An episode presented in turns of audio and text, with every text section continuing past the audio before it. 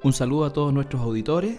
Eh, comenzamos o reiniciamos un capítulo más, eh, comenzando este año 2016, nuestro ciclo de un instante con las Sagradas Escrituras que se transmite a través de la radio Pinamar en el 107.9 de la frecuencia modulada y también a través de nuestra de su página en internet, ¿no es cierto? Y todos estos programas también usted los puede encontrar eh, grabados y archivados en nuestra página web.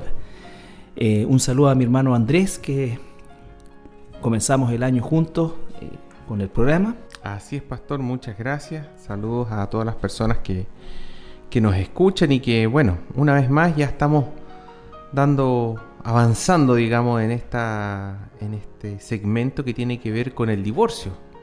Bueno, es eh, algo que quedó como a mitad, digamos, pero... A mitad de camino. A mitad de camino, pero nos faltaron los últimos dos versículos, que, que es lo que vendríamos a, a comentar hoy día. Sí, bueno, recordarle a nuestros auditores que estamos estudiando ya desde, el año 2014, abril más o menos, estamos estudiando el Evangelio de Mateo, el primer Evangelio que aparece en el, en el orden de, los Evangelios sinópticos. Y eh, eh, hemos invertido prácticamente un poco más de dos años, en, o casi dos años en el estudio de, este Evangelio.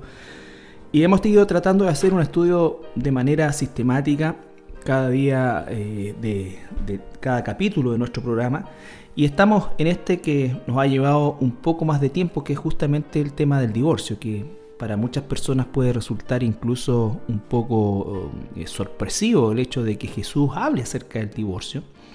Y no solamente habla acerca del divorcio, sino que también él norma de alguna manera esta, esta terrible situación que como todos sabemos y lo, dijimos en nuestros primeros programas en relación a esto, es, es, algo verdaderamente traumático para todos los que se ven involucrados y tiene esferas que muchas veces son también desconocidas de lo que se produce a nivel social incluso. Entonces, eh, estamos en esa, en esa línea y tal como decía mi hermano, eh, nos faltan estos versículos para eh, pasar a, otra sección del capítulo 19 que tiene que ver ya con los niños.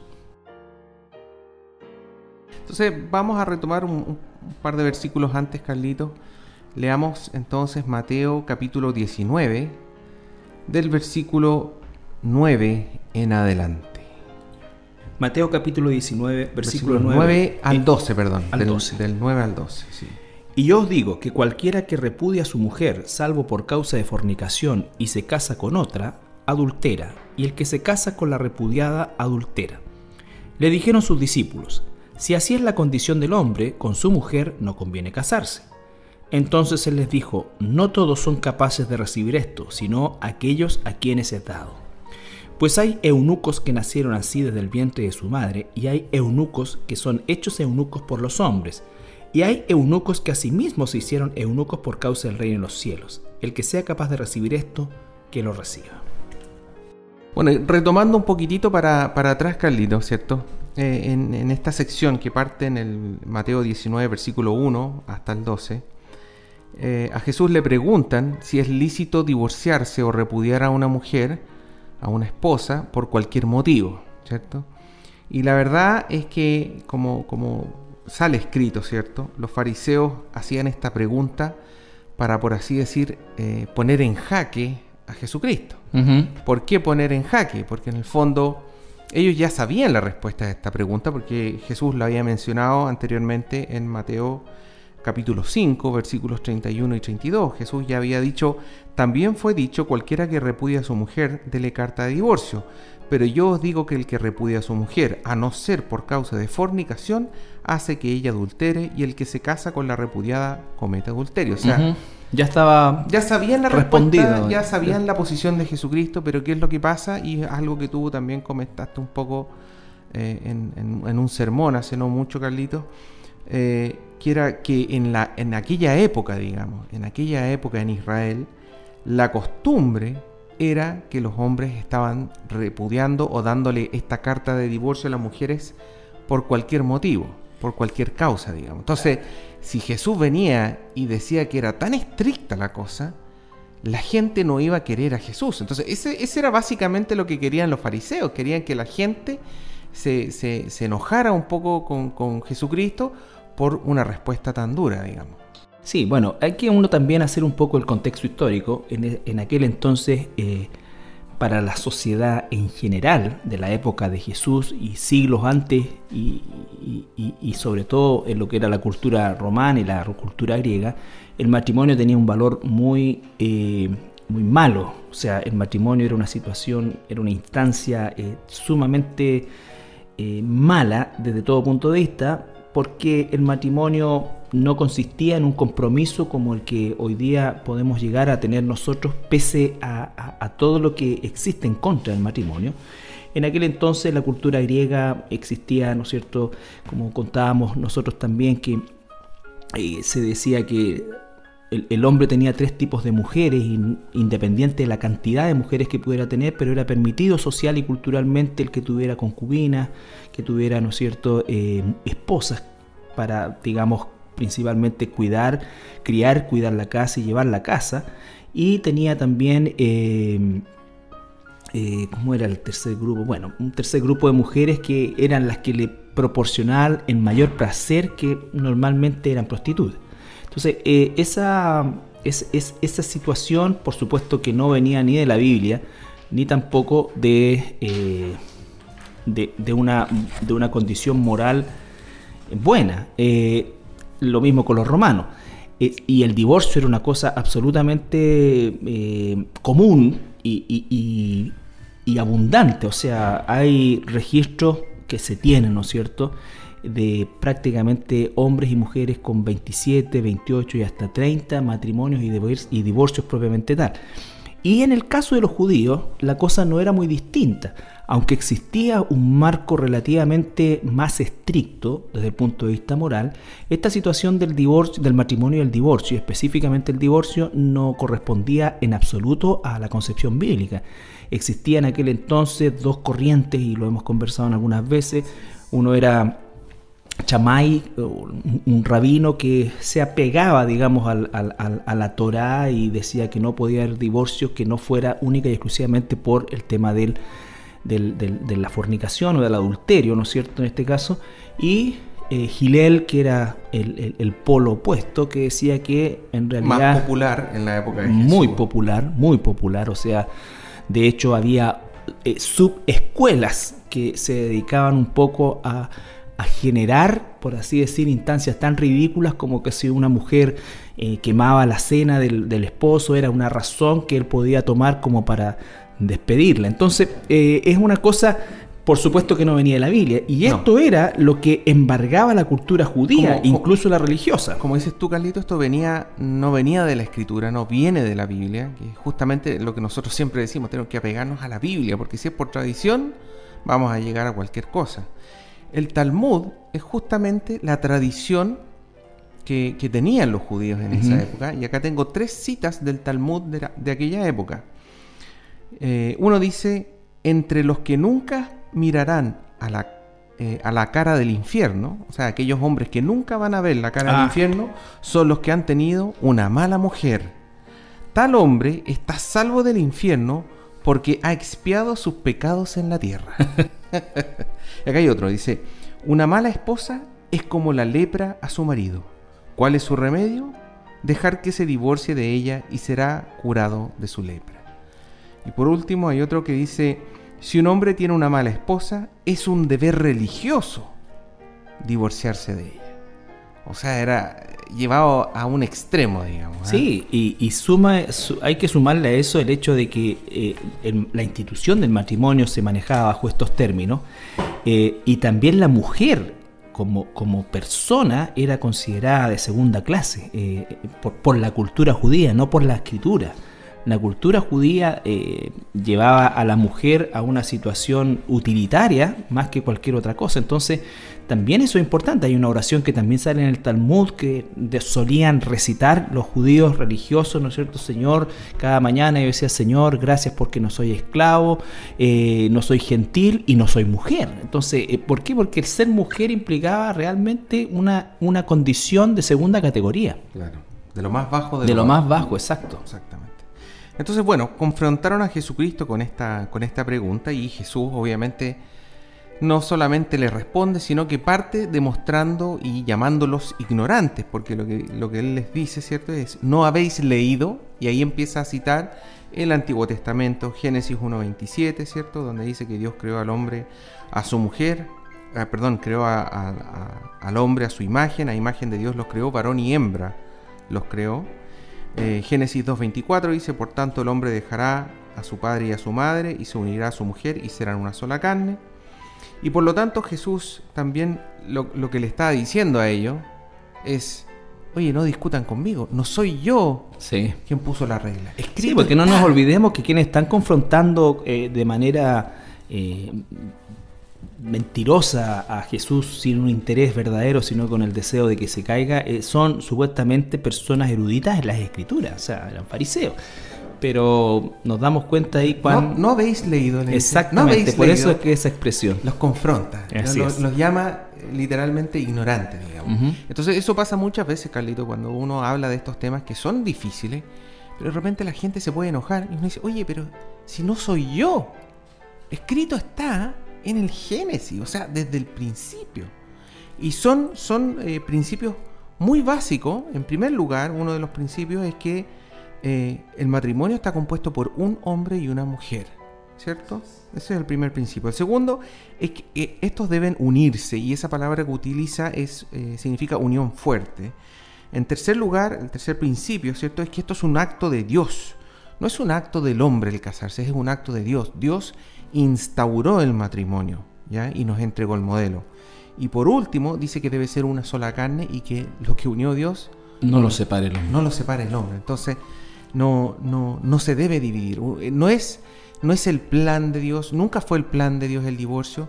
Y, la contrarrespuesta que vemos después en los fariseos, ¿cierto? Que le decía, pero ¿y cómo Moisés ordenó dar carta de divorcio y repudiarla? Citando Deuteronomio 24, 1 al 4, ¿cierto?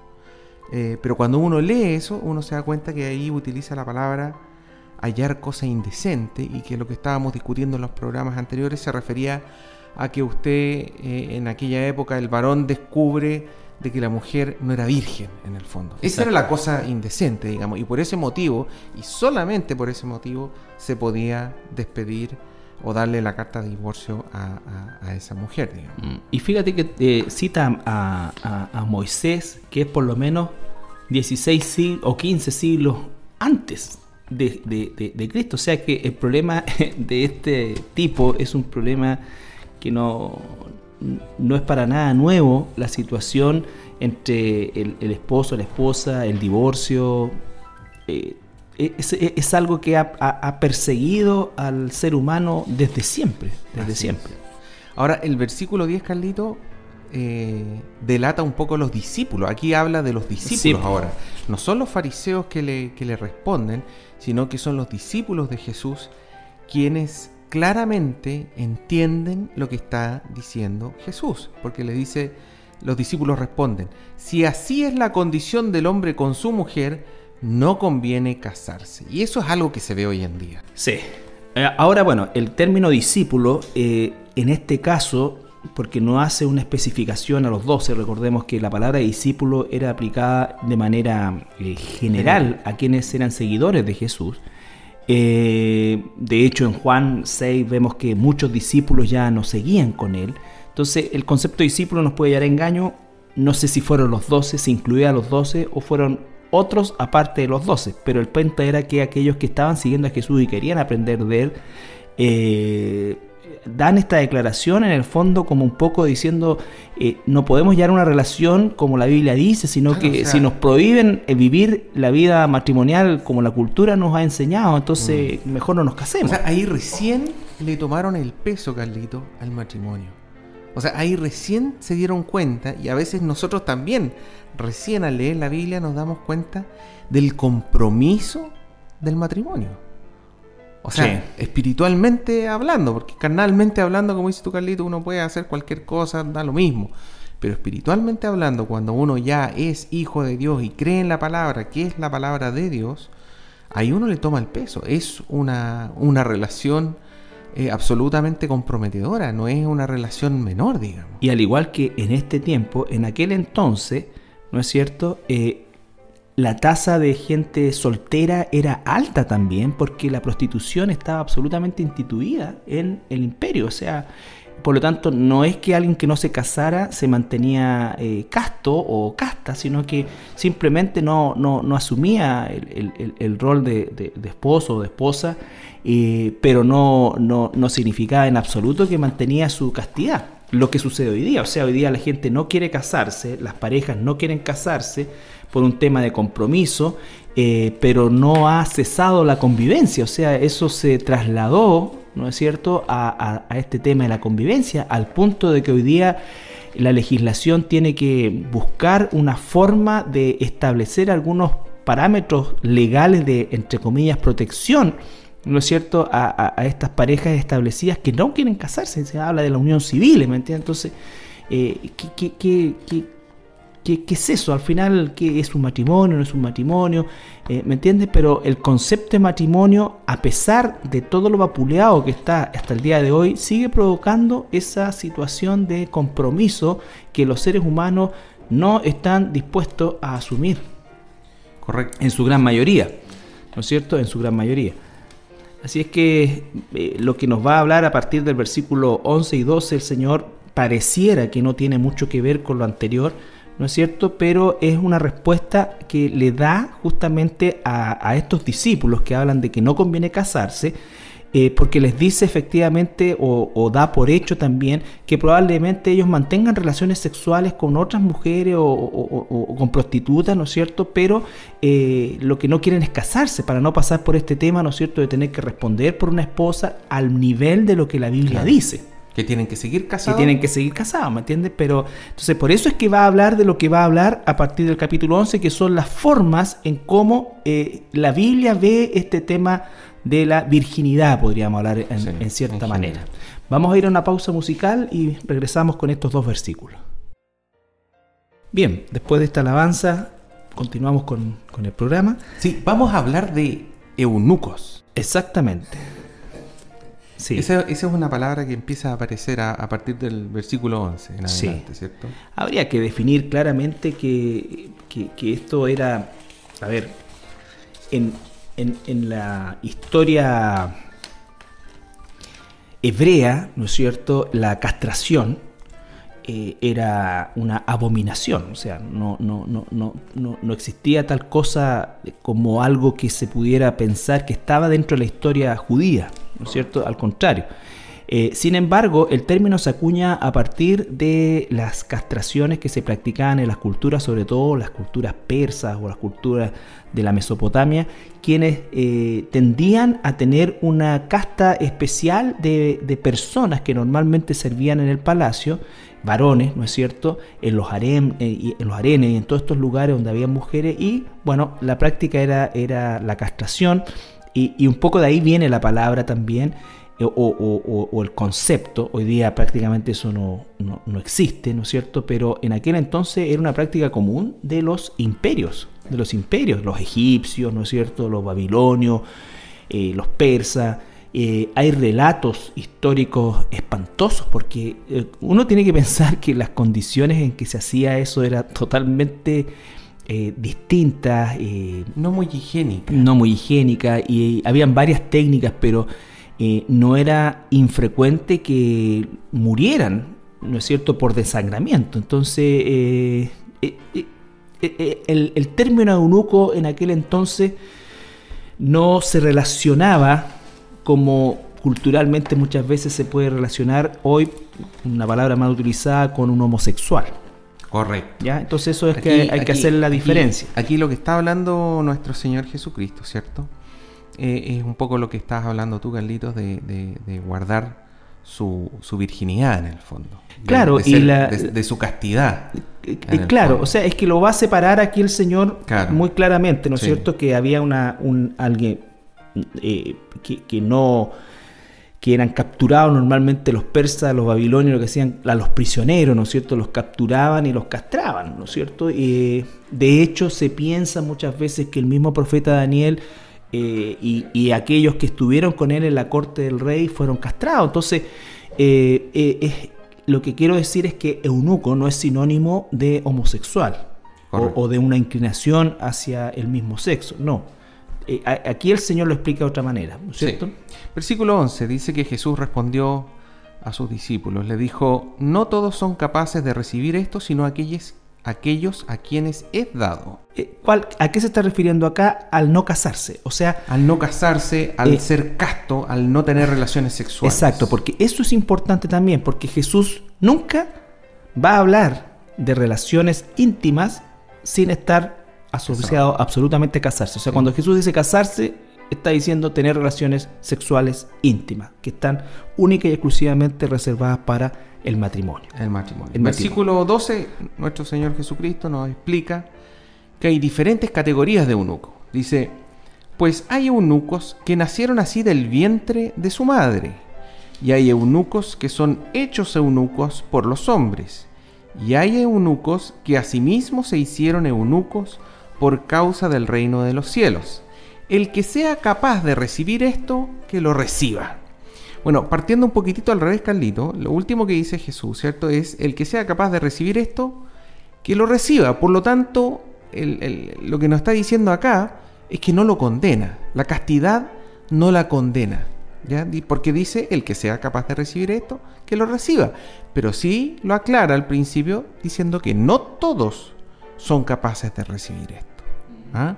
sino a quienes le es dado. Sí, eh, bueno, el tema eh, es bastante complejo en términos de, lo que significa, ¿no es cierto? Esto.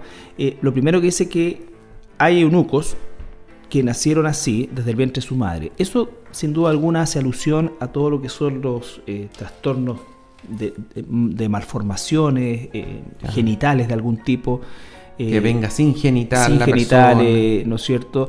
Y también se asocia el término eunuco con la esterilidad, que no necesariamente implica, ¿no es cierto?, un problema eh, sexual per se eh, en, la persona, pero sí puede haber un varón infértil, ¿no es cierto? Entonces, ¿por qué? Porque se asocia todo este concepto de eunuco con la procreación también, aquí, ¿no es cierto? No es solamente el tema de la relación sexual, pero sí la incluye, por supuesto, en primer lugar. Entonces, hace la la primera acepción eh, eh, eh, o la primera descripción es todos aquellos que de alguna manera nacen con un trastorno a nivel de su aparato reproductor, hormonal, en fin, pero por, por, situaciones de nacimiento no, pueden procrear. No pueden casarse ni procrear. Se ni procrear. Exacto.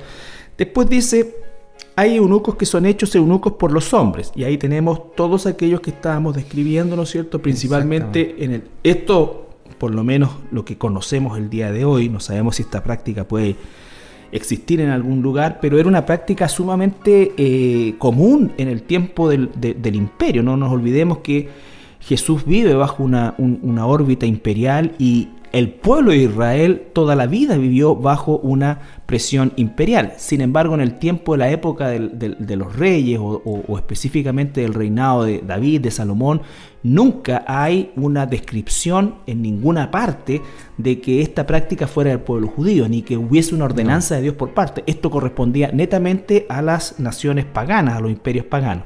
Por lo tanto, eran hechos, y como decía anteriormente, esta situación eh, era sumamente sangrienta, dolorosa eh, y en algunos casos mortal. Por lo tanto, puede, ser también producto de algún tipo de accidente, eh, puede ser un castigo que se le está aplicando a alguien también. También. ¿ah? Un violador, por ejemplo. Exacto. Y por último tenemos el, tercer tipo de eunucos, digamos, que, que menciona Jesús, ¿cierto? Que dice que hay eunucos que asimismo se hicieron eunucos por causa del reino de los cielos. Claro. Y ahí el, máximo ejemplo es Jesús mismo. Exacto. Jesús mismo que, se hizo casto, digamos, que no tuvo relaciones sexuales, que no se casó, que no tuvo hijos, a pesar de lo que diga el código da Vinci, ¿cierto? Esa basura. Pero en el fondo son personas que por, por, con el, con el, el sentido de, servir al reino de los cielos, digamos, de, cumplir con alguna misión en particular, eh, claro. se mantienen castos. Claro, no nos olvidemos que eh, el concepto eunuco tiene que ver con la relación sexual, o sea, con no tener relación sexual y no casarse, en la perspectiva del Señor.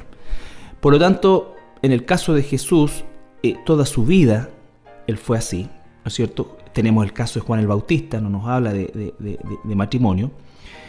Eh, tenemos el caso del apóstol Pablo, ¿no es cierto? Que posteriormente se habla de que fue casado, en fin, hay una serie, pero el tema es que al tiempo que él es llamado al ministerio no, no, se casa, ¿no?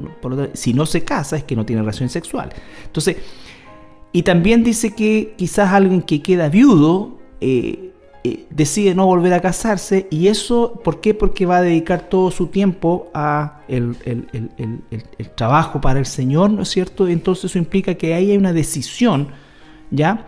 Personal de hacerse eunuco. O sea, el eunuco no necesariamente es el que nunca tuvo relaciones sexuales, sino que el que dada una situación eh, puntual, ya sea de nacimiento, eh, de, dedicación o, posterior, ¿no es cierto? Eh, renuncia a eso, renuncia a eso, Obviamente si está casado no, porque la Biblia dice que su cuerpo no es suyo, es de su esposa y, viceversa, ¿no es cierto?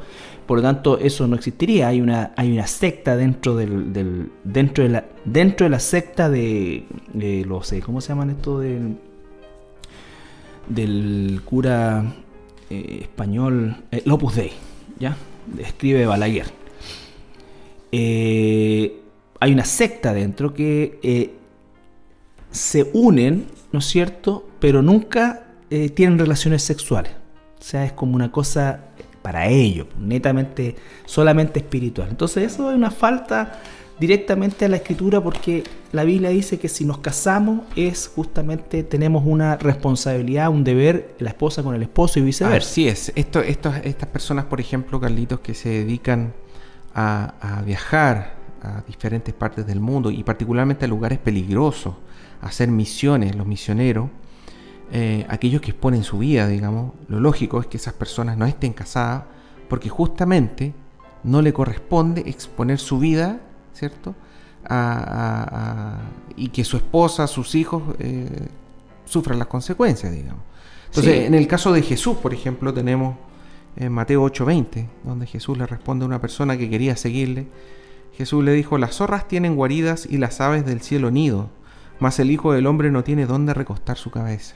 esa era la vida de Jesús, no tenía dónde recostar su cabeza, él estaba día a día caminando de ciudad en ciudad, su vida estaba expuesta a, que lo mataran, él sabía que iba a morir, ¿cierto? Eh, y por lo tanto también tiene que ver un poco con, eso. Y, lo que hemos estado estudiando los días miércoles, el libro de Apocalipsis, también hace mención a los 144.000. Claro. Ellos también son eunucos por decisión para trabajar en el reino. Para predicar en eso, Claro, porque el propósito específico de Jesús no era formar una familia y en fin. Pero tenemos claro esta situación eh, y también hay que decir que el Señor en, en, muchos de estos casos, o en algunos de estos casos como usted quiera verlo, pero el Señor concede a algunos varones que no tienen ni un problema físico, que no tienen un problema reproductivo, que a lo mejor todavía no se han casado, ¿no es cierto? O se casaron y, son viudos, por decir una cosa, o, divorciados conforme al principio de Dios, como que la mujer lo abandonó, ¿no es cierto? Y, pero entonces ellos deciden no volver a casarse y dedicarse a las cosas del Señor 100%. Eso implica que Muchas veces el Señor también les concede algo que conocemos nosotros, que es la continencia, el don de continencia. Es decir, que no es que no le gusten las mujeres, pero no tiene una necesidad, ¿no es cierto?, sexual desarrollada. Y, esa necesidad sexual es reemplazada por eh, esta continencia. Por esta continencia. Entonces, es un tema bastante eh, eh, controversial muchas veces de tratarlo, a veces no lo tratan los, pastores porque piensan que esto puede ser una situación complicada, lo es, pero es parte de la escritura y nosotros debemos tratarlo. O sea, el tema es se que... Tiene, se tiene que tratar, Carlito, porque en el fondo uno en el mundo puede encontrar jóvenes y jovencitas que ya, por así decir, están en edad de casarse, que eh, quizás han estudiado o no, pero ya han gastado su tiempo, han terminado, si estudiaron, ya tienen su, su profesión, ya están trabajando, ya, ya pueden sustentarse por sí solos, digamos, eh, y aún así no se casan, por un tema, como dices tú, Carlito, muchas veces, por un lado, no querer comprometerse, y por otro lado, para seguir viviendo la vida loca. ¿ah? Exacto, eso no, caería dentro del contexto de lo eunuco, por así no, no, en ninguno de, ninguno de, esos casos. De, los tres casos que menciona Jesús. Entonces, eso no puede ocurrir en una iglesia. O sea, no, en, una iglesia no puede estar llena, por así decir, de, de, solterones, no sé, pues ya de 30 años que, que ya tienen sus carreras y sus cosas y no, que le tienen un terror, un, un pavor al, compromiso, digamos. O sea, no, puede ser esa la, eh, la actitud. Claro, yo pienso que, que, que, si, que si, como dice acá, ¿no es cierto? El que sea capaz de recibir esto, que lo reciba, y no todos son capaces de recibir esto. Entonces, sino que aquellos a quienes es dado, es decir, que a pesar que es una decisión que aparentemente toma, toma el joven o toma la persona, eh, es Dios quien le da esa, esa, esa capacidad. Entonces yo tengo varios ejemplos de, jóvenes, ¿no es cierto?, que, han permanecido eh, solteros eh, durante bastante tiempo, ¿no es cierto? Y ese tiempo desarrollaron todo un proceso de madurez espiritual eh, y, llegó un tiempo de los 35, los 37 años, no sé, y se casaron, ¿me entiendes? Puede ser, ¿me entiendes? Son periodos de tiempo. El tema es los dos versículos que dicen ahí. No todo es capaz de recibir esto y el que es capaz de recibir esto, que lo reciba. O sea, es como un poco, Dios lo da, pero también da la capacidad para hacerlo. Hay otros que a lo y mejor... si no tienes la capacidad... Cásate para que no te queme. Busca esposa. Lógico. Entonces, el proverbio, que no claro, lo que pasa es que el, el propósito siempre es servir a Dios.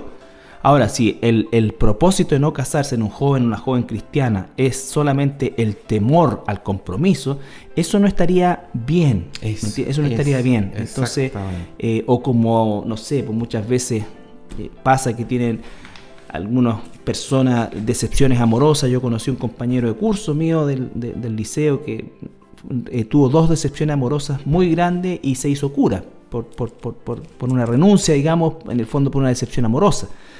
O sea, ya el hacerse cura es satánico y el, y el, y el mantenerse el, mantenerse eh, supuestamente casto es peor todavía. Peor todavía. Peor todavía. Entonces se tienen que flagelar y todo que. El tema es que el matrimonio, Carlito, según la misma palabra del Señor, es algo maravilloso. Sí. Dice Proverbios 18:22, el que haya esposa haya el bien y alcanza la benevolencia de Jehová. Proverbios 19:14. Fíjate el ah, contraste perdón, ese mm. proverbio maravilloso que es la voz de Dios versus lo espantoso del Talmud. Entonces, esa disociación, ¿me entiende? E, e, es, esa controversia es imperdonable en un sentido de lo... O sea, estoy usando una palabra quizás equivocada, pero es terrible el pueblo que recibió esta ley de Dios vivir por esta otra ley inventada por ellos. Entonces, eh, claro. Y Proverbios 19:14. La casa y las riquezas son herencia de los padres, más Jehová, más de Jehová la mujer prudente. Entonces, es otro el problema. El problema no es el matrimonio en sí, digamos. El problema es un poco lo que comentabas tú de tu compañero, eh, tiene que ver con la elección de las personas y en qué se fijan para tomar esa decisión de casarse. Exacto, y, como este es un programa eh, cristiano, ¿no es cierto? El problema mayor, porque hay muchos matrimonios en el mundo que probablemente eh, no se mantienen, ¿no es cierto? Pero eh, si no es, como dice el, Salmo, ¿no es cierto? Si Jehová no edifica la casa, en vano se esfuerzan quienes la edifican. Entonces, e, ese, ese, es, ese es el concepto, o sea,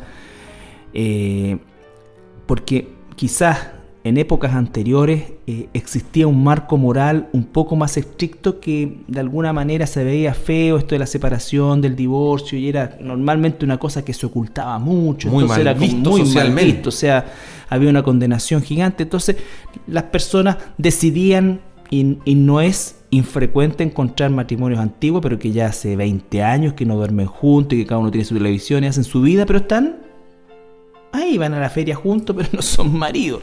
Entonces, pero es por esa presión. Bueno, hoy día ese marco ya no existe, ya no existe. Entonces, eh, el desboque eh, eh, es mayor, o sea, o por lo menos se ve mayor. Vamos a ir a nuestra segunda pausa musical y al retorno vamos dándole ya corte al tema de hoy. Bien, bueno, llegamos al final del, programa de hoy. nos, nos introdujimos en un tema, imagínense todo lo que pudimos ocupar en función prácticamente de dos versículos, lo que nos dice y nos habla de la riqueza de la escritura. Eh, y queremos dejarlo invitado para el próximo programa. Vamos a comenzar el versículo 13. Nos quedan más o menos 15 versículos de este capítulo 19 y entramos a dos temas que no tienen que ver con el anterior, ¿no es cierto? Pero que por supuesto son ricas enseñanzas en Señor Jesucristo. Queremos darle las gracias por, por, por todo, por su, por su eh, fina sintonía, como diríamos. Fidelidad. Fidelidad y... Y animarlos. animarlos en todo, porque claramente el Señor quiere eh, que la gente se case, digamos, el, que el matrimonio fructifique y que tengan hijos, que tengan familia. Pero ahí hay un tema muy importante que, no alcanzamos a tocar mucho, Carlito, pero tiene que ver con lo, lo que uno debe buscar. Sí. ¿ah? Lo que uno debe buscar, lo que habla de esta mujer eh, prudente ¿ah? y un varón prudente también. Sí, bueno, eh, yo creo que nos daría para otro programa hacer un análisis bíblico respecto a eso. y debe buscar el jovencito, la jovencita. exactamente, porque mire, hoy día, hoy día desgraciadamente lo que eh, parte, esto parte mal y podrido desde las autoridades, y esto no tiene que ver con color político, nada, sino que tiene que ver simplemente con leyes y, y situaciones que se van generando. Eh, entonces, bueno, ya llegará quizás, podemos hacer un programa especial acerca del matrimonio. Vamos a analizarlo con mi hermano Andrés y solamente queremos despedirnos y darle las gracias. Que el Señor les bendiga. Muchas bendiciones.